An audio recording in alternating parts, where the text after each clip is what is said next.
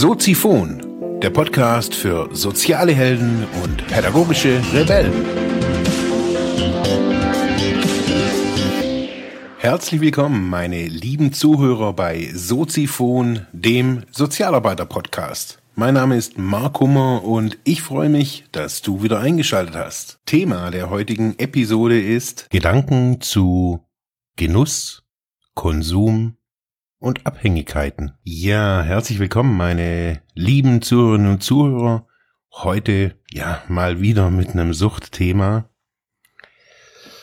Mich hat als erstes auf jeden Fall äh, Christian Müller angeschrieben zur vorletzten Episode mit dem Titel Digitale Drogenaufklärung, wo es um Simon Ruane ging und seinen YouTube-Kanal. Es ging aber als Christian oder auch meinen, es waren noch ein, noch ein paar mehr Kommentare, die per Mail auch zu mir kamen. Denn ging es gar nicht darum, dass jetzt irgendwie dieses Thema mit Simon irgendwie blöd gefunden hätten, sondern jetzt auch Christian hat mir sehr detailliert geschrieben, dass es ihm darum geht, dann nochmal ja vielleicht auch Klarheit zu schaffen zwischen dem, was ich sag, also Stoffe wie Heroin, Zucker, Tee, ähm, ich habe da alles so in einen Topf geschmissen und das gar nicht differenziert betrachtet. Und ja, da muss ich ihm recht geben. Ich war da wirklich so in einem, ah, ich war wütend. Ich gebe es einfach zu, ich, ich war wütend. Ähm, ja, weil ich bin hier halt irgendwie komischerweise allein schon von meinem Standort und natürlich auch, weil ich halt auch viele, viele Leute kenne jetzt hier regional, bin ich immer wieder so mit dieser Szene konfrontiert. Gar nicht so eng, wie, wie manche, glaube ich, denken. Äh, ich sehe die Menschen, ich krieg mit, hey, irgendwann sind die gestorben und daher schrammel ich da immer wieder so an diesem Thema auch vorbei. Natürlich, ob es auch mein eigenes Thema ist. Und ja, die, die Kritik ist berechtigt und ich dachte, ich mache jetzt heute einfach eine, eine kurze Episode darüber, wie man das so ein bisschen, damit mal so ein bisschen Klarheit herrscht. Was toll, was ich gerade toll finde, ist, dass aufgrund dieser Sendungen, die ich gerade im äh, zum Thema Sucht mache, äh, Leute wieder neu in mein Leben treten aus äh, früheren vergangenen Tagen, die sich auch irgendwie dafür interessieren, wo man jetzt gerade so an am überlegen sind, wie wir da gemeinsame Sendeformate vielleicht hinkriegen, wie kriegen wir das in, in Soziphon eben rein, auch so zum Thema Sucht. Dann äh, habe ich einen Bekannten, der mit mir auch Stipendiat war, der sich im, der um, in dem Bereich äh, promoviert hat. Also es wird die nächste Zeit noch ein bisschen auch fachlichen äh, Input von anderer Seite, nicht nur von mir geben. Es freut mich total, dass da gerade viel in Bewegung ist. Ja, wenn wir mit diesem Thema Sucht, Drogen, Substanzen konfrontiert sind, ist es meines Erachtens wichtig, dass wir offen und ehrlich sprechen. Heute Morgen habe ich äh, wieder von der Pressekonferenz, gestern war ja oder gestern war, glaube ich, die Pressekonferenz, äh, wo die Frau Mordler wieder so ein Quatsch da irgendwie bei der Pressekonferenz, bei einer Bundespressekonferenz da irgendwie erzählt hat. Es gibt ja jetzt irgendwie von 2016 Daten, es gibt 1333 Drogentote. Und es kam dann auch gestern Abend in den Nachrichten. Ich habe Nach die Nachrichten gestern nicht gesehen, aber meine Partnerin sagte mir eben so, ey, hier Drogentote 1333 und so, boah, voll viel. Und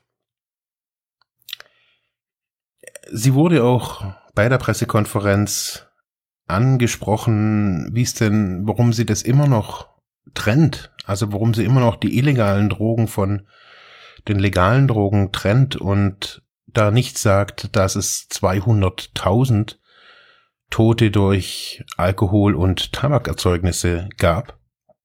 Und dass eigentlich ein ganz, ganz verschwindender Teil der Drogentoten nur von äh, aus dem Bereich illegale Drogen äh, ist.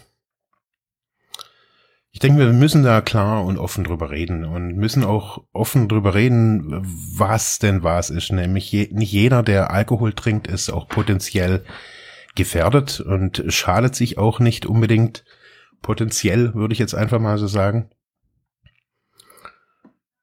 Nicht jeder, der, der Zucker zu sich nimmt, äh, nimmt schädlichen Zucker zu sich. Nicht jeder, der Tee trinkt, macht es, um möglichst lange wach zu bleiben, um das Tein für sich zu genießen. Es gibt natürlich verschiedene Definitionsversuche. Also ich nenne es wirklich Definitionsversuche, weil es a kulturell sehr äh, unterschiedlich ist. Wenn wir in die USA schauen, ähm, gibt es dort ein anderes System der Klassifizierung, auch der Krankheiten. Wir hier in Deutschland benutzen das ICD-10, nennt sich übersetzt, ich muss kurz gucken, International Statistische Klassifikation der Krankheiten und verwandter Gesundheitsprobleme. Also ICD, International Classification of Diseases. Das wurde vor vielen Jahren, 48, hm, 1948, äh, hat es sich die äh, WHO auf die Fahnen geschrieben. Da gab es dann verschiedene Versionen davon in der Geschichte. Und seit 2016 ähm, ist die gültige Ausgabe, die gibt's jetzt schon seit, glaube ich, 1983 oder so irgendwas.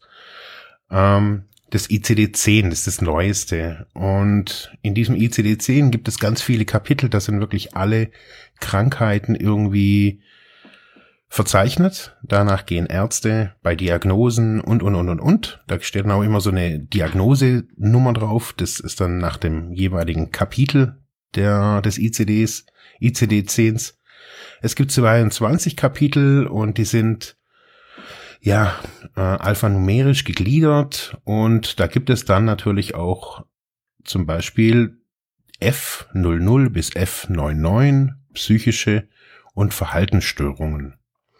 In diese Klassifikations, in diesem, in diesem Kapitel werden alle psychischen Störungen behandelt und bezüglich der Abhängigkeitssyndrome, äh, zum Beispiel beim durch psychotrope Substanzen, da zählt eben ganz viel rein, mitunter auch Alkohol, gibt es die Klassifikation zum Beispiel F10.2, das wäre dann psychische und Verhaltensstörung durch Alkohol, F11.2 äh, durch Opioide, F12.2 durch Cannabinoide und so weiter. Das heißt, man kann da, bekommt, bekommt ja dann irgendwann mal auch irgendwie verschiedene Diagnosen. Also bei mir standen in der, in der Vergangenheit immer sehr unterschiedliche da ähm, je nachdem, ob die mein, äh, mein Zigarettenkonsum noch besonders hervorgehoben haben oder ach, ganz unterschiedlich. Lange Zeit war das bei mir F19.2, da stand dann psychische und Verhaltensstörung durch multiplen Substanzgebrauch und Konsum anderer psychotroper Substanzen. Das heißt, wenn man alles Mögliche konsumiert, also jetzt nicht auf ein Ding, das festgelegt ist. Das sind so die typischen, sagt man in der Umgangssprache, die Polytoxen, also Poly für viel, Tox für Gift, die Mehrfachabhängigen. Ja, in diesen, in diesen Definitionen wiederum, also in diesen Clustern oder in diesen Kapiteln, in diesen einzelnen Definitionen, was man denn so hat, kann man dann irgendwie im ICD-10 gucken, was denn Abhängigkeit so ist. Es gibt nach dem WHO-Standard gibt es sechs mh, hm, Kriterien, würde ich jetzt mal so sagen. Und man sagt, wenn es sollten mindestens drei der folgenden Kriterien erfüllt sein, um überhaupt von, von einer Abhängigkeitserkrankung zu sprechen. Das sind zum einen starkes, oft unüberwindbares Verlangen, die Substanz einzunehmen. Schwierig, zweitens Schwierigkeiten, die Einnahme zu kontrollieren, was den Beginn und die Beendigung und die Menge des Konsums betrifft. Drittens körperliche Entzugssymptome. Viertens benötigen immer größere Mengen, damit die gewünschte Wirkung eintritt. Fünftens fortschreitende Vernachlässigung anderer Verpflichtungen, Aktivitäten, Vergnügen oder Interessen. Das Verlangen nach der Droge wird zum Lebensmittelpunkt. Und sechstens, fortdauernder Gebrauch der Substanzen, wieder besseren Wissens und, und trotz eintretender schädlicher Folgen. Das sind die klassischen Definitionen, wie ganz am Anfang von Suchtkarrieren äh, diagnostiziert wird. Was hat man denn überhaupt? Es gibt heutzutage noch natürlich ganz andere, also es gibt ja auch heutzutage ähm, substanzungebundene Abhängigkeiten, da ist es natürlich wiederum schwierig. Also wenn man jetzt irgendwie computerabhängig ist oder so eine Computermediensucht irgendwie hat oder Fernsehen bloß noch irgendwie, wenn man kauft, also wenn man spielt, also ist es schwierig. Also man kann da nicht mehr nach diesen, also man hat ja da nicht wirklich körperliche Entzugssymptome. Also auch die schwierige Einnahme zu kontrollieren. Also wenn man jetzt an einem, an einem Flipperautomaten steht, dann konsumiert man da klar die Lichtimpulse. Aber das macht es natürlich auch wieder alles schwer. Das heißt, diese drei, also diese, von diesen sechs Kriterien müssen schon mal drei erfüllt sein. Ich verlinke euch unten auch die ganzen Einträge am besten mal zu Wikipedia, dass ihr so ein, so ein unabhängiges System habt, um da mal nachzuschauen. Das ist so die, ja, die Einteilung, die jetzt erstmal un, unabhängig von dem eigentlichen Stoff ist. Das ist so, wenn, wenn etwas, wir haben das früher mal so ein bisschen so gelernt, es gibt so den Konsum, also das, was den Gebrauch von Stoffen, den Gebrauch von Dingen, also man kann alles einfach nutzen. Umgangssprachlich sagt man immer, die Dosis macht das Gift. Und das stimmt auch. Man kann heutzutage, also was heißt heutzutage, man kann da schon alles konsumieren, meines Erachtens. Aber eben, ich sag, oder habe das lange in so meinen Vorträgen auch gesagt, man kann natürlich ein, so ein Schälchen Himbeeren mit Schlagsahne, das ist schon echt super. Aber so zwei Kilo Himbeeren mit, keine Ahnung, zwei Liter Schlagsahne, da würde ich jetzt einfach mal behaupten, dass es nicht gesund ist, besonders wenn man das regelmäßig zu sich nimmt. Und so kann man das eigentlich ganz gut vergleichen. Wenn man regelmäßig oder in, in, auch in regelmäßigen Abstand, Abständen viel Alkohol konsumiert, viel illegale Drogen konsumiert, dann ist es einfach nicht gut für den Körper. Und es gibt einfach so ein paar Stoffe, da muss man das meines Erachtens auch wissen, dass äh, die auf die Menge auch gesehen auf die Regelmäßigkeit gesehen nicht unbedingt gesundheitsförderlich sind. Und man muss vielleicht auch unterscheiden, dass es eben, wie ich das vorhin so genannt habe, psychotrope Substanzen gibt. Psychotrop heißt, dass sie den Bewusstseinszustand verändern. Das ist ja das, warum viele diese Stoffe konsumieren. Also Alkohol trinkt nicht jeder oder die meisten trinken den Alkohol nicht einfach nur, weil sie gut schmecken. Also es gibt sicherlich bessere Geschmäcker wie manche Alkoholsorten, würde ich jetzt mal sagen. Also ich war und bin auch kein Weintrinker. Hat mir echt nie geschmeckt und ich konnte auch nie so die den Gefallen an Weintrinken irgendwie rausfinden. Also für mich war das immer so ein, so ein konnte ich nichts dran erleben. Also weil er mir halt auch nicht schmeckt, Wein. Ähnlich bei Bier ist auch, da gibt's ja irgendwie jetzt neuerdings so die, die handcrafted Beers und so weiter, die haben dann mehr Alkohol und, und, und, und, und. Mit Grapefruit-Geschmack und was weiß ich was alles so, was die da alles machen. So äh, kann man sagen, dass die Leute das natürlich wegen dem Geschmack, aber natürlich auch wegen der Wirkung. Alkohol hat eine enthemmende Wirkung und es ist ein Jetzt mal rein chemisch ist Alkohol, Ethanol, ist ein Lösemittel. Und auch im übertragenen Sinne ist natürlich der Alkohol im, äh, im, ja, sommerlichen Hugos Spritz oder wie sie sich, wie das ganze Zeugs heißt, ist es ein Lösemittel. Es löst, macht so ein bisschen gelöst und die Stimmungen sind ja dann auch meistens so gelöster.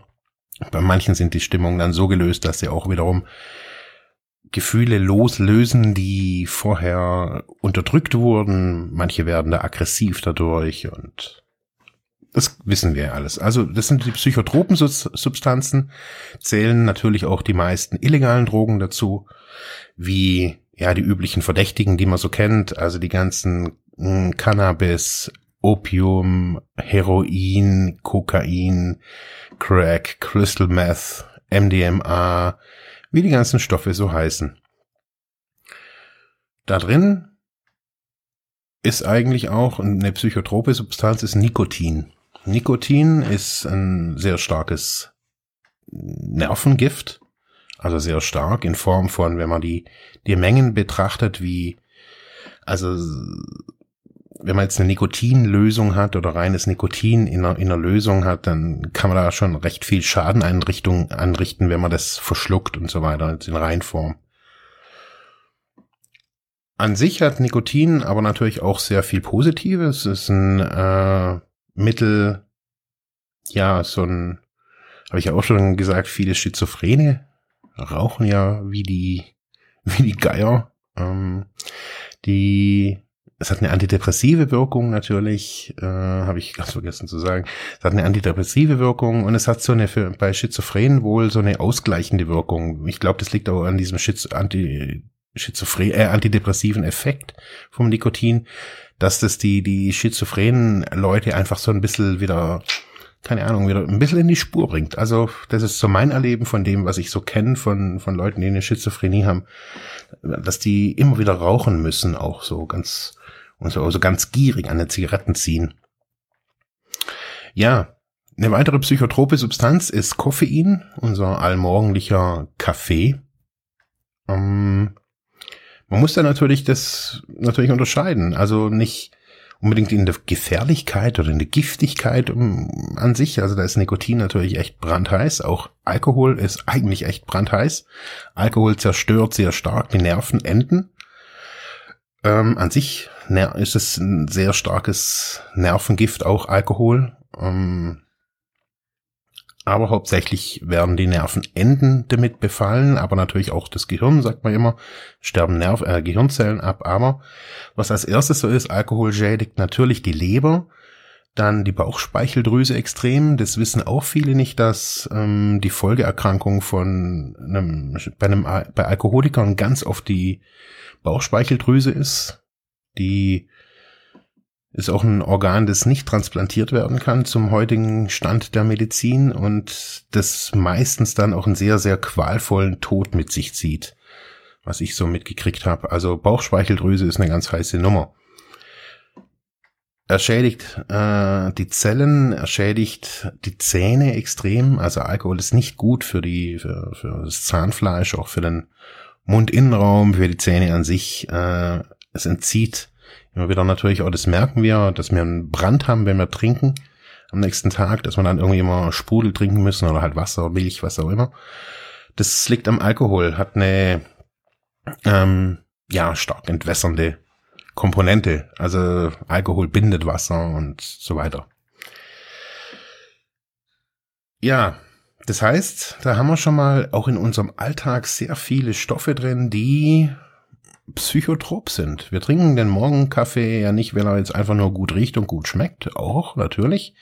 Aber wir erhoffen uns ja ganz oftmals, dass wir dadurch wacher werden und fitter werden und so in den Tag starten können. Ähm, ich mir auch. Obwohl ich eigentlich weiß, dass ich genauso schnell wach bin, auch wenn ich keinen Kaffee trinke. Aber ich mag den Geschmack einfach. Ähm, die psychotrope Wirkung von Koffein ist bei mir eigentlich ziemlich gering. Das merke ich. Nikotin habe ich so gemerkt, dass es bei mir sehr lange durch ähm, den Zigarettenkonsum natürlich auch bestimmt war. Jetzt durch die E-Zigarette habe ich ja auch schon mal hier in, in bei Soziphon so gesagt, so dass sich da sehr viel verändert hat bei mir, auch mein Bewusstsein bezüglich des Nikotins an sich.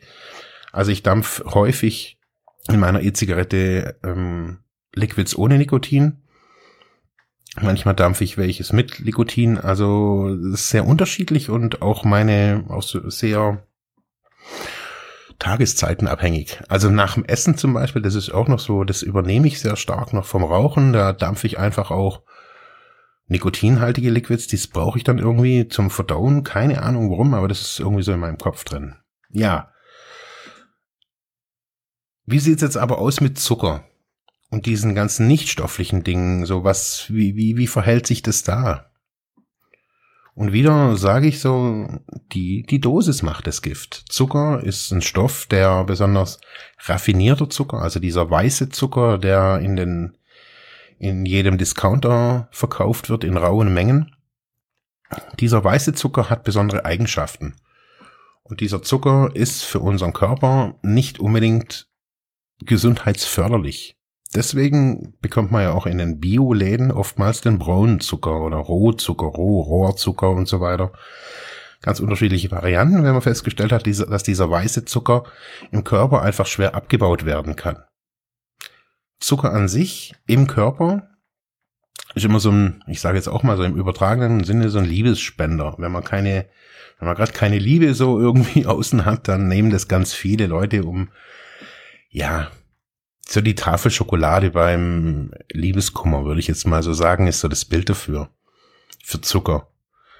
Zucker, aber auch in anderen Formen, in Form von Traubenzucker zum Beispiel, ist natürlich auch ein Energie, also Zucker ist Energie, darum muss man das einfach sagen, Zucker ist pure Energie. Aber wir sind halt heute einfach nicht in unserem Alltag brauchen wir diese Energie eigentlich gar nicht. Also nicht die, die wir eigentlich brau also bräuchten. Also wir brauchen kein Traubenzucker vielmals. Die Traubenzucker geht ja auch sehr schnell ins Gehirn und ist eine andere Zuckerform. Den Zucker, wo ich meine, so, das ist so dieses immer und überall Zucker haben zu müssen. Im Kaffee, im Tee, im, im Saft, äh, im Essen, in der Salatsoße, überall ist Zucker drin und wir nehmen Zucker, Zucker, Zucker zu uns und wenn man sich mal so mit dem Thema Fasten beschäftigt oder Entschlackung und so weiter, wird man feststellen, dass immer wieder das Thema Zucker eben auftaucht und der Zucker uns vermeintlich auch krank macht. Deswegen zähle ich ihn hier auch in diese Sparte immer wieder mit rein. Er ist natürlich jetzt nicht unbedingt so eine direkt psychotrope Substanz, sondern sagt, man kriegt da irgendwie einen Mords den Zuckerflash.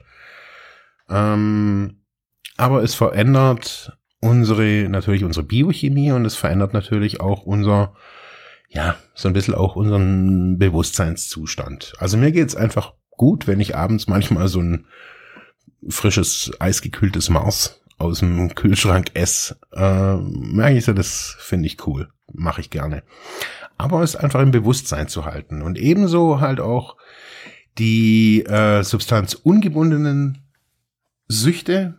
Auch da ist es, es ist schwierig, ähm, ja, das irgendwie zu klassifizieren. Es ist wichtig, so zu wissen, dass es das gibt. Also es gibt zum Beispiel, was ja viele kennen, so, so diese typischen, die Glücksspielsucht, nenne ich es jetzt einfach mal jetzt neue Geschichten sind, ist ja eben diese Medienabhängigkeit mit, also Computerspiele oder Internet an sich, also irgendwie bloß noch am PC hängen und irgendwie sinnlos auf, auf, auf Seiten rumsurfen.